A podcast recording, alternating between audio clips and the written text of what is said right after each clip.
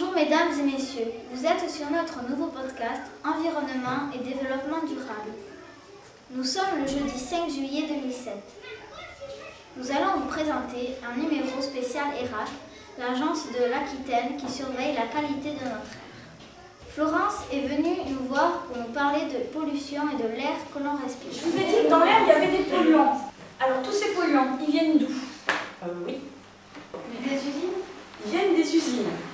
Des gaz des voitures. Des gaz des voitures, Des bateaux. Des gaz des bateaux, Des gaz des avions. Des avions.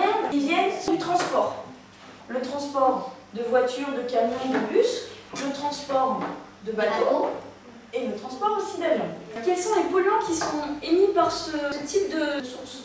On a des oxydes d'azote, il y a du monoxyde de carbone, il y a également des particules. Les particules, c'est des petites qui sont inférieures à 10 microns. Alors 10 microns, ça fait 1 million de fois plus petit qu'un mètre. Et puis on a également des composés organiques volatiles. Comme source de pollution, vous m'avez dit qu'il y a également l'industrie.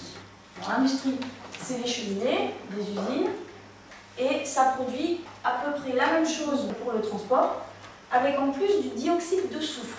Ensuite, qu'est-ce qu'on a comme source de pollution? Oui.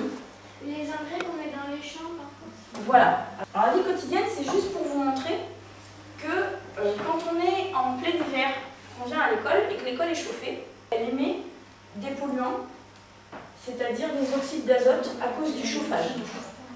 L'agriculture, c'est aussi une source de pollution. Pourquoi?